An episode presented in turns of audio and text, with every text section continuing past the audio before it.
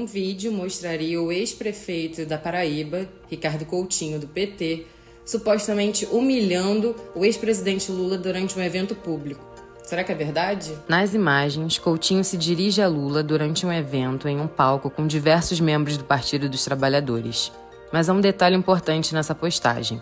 O áudio foi alterado para a voz falsamente atribuída a Coutinho, que, em ritmo de poesia, fala que durante o período dos governos do PT e de Michel Temer, do MDB, houve uma gestão corrupta da obra de transposição do Rio São Francisco.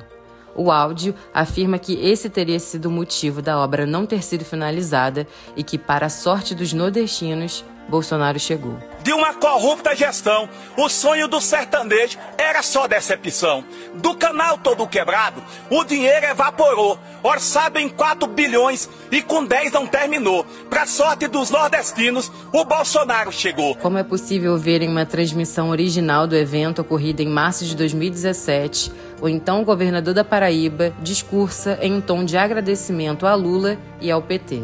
Para fazê-la, para iniciá-la, não podia ser qualquer membro daquela elite que não preza pela democracia, tinha que ser um filho do povo. Se não fosse alguém que tivesse sentido nas costas e na pele o que é ser um nordestino de Garanhuns.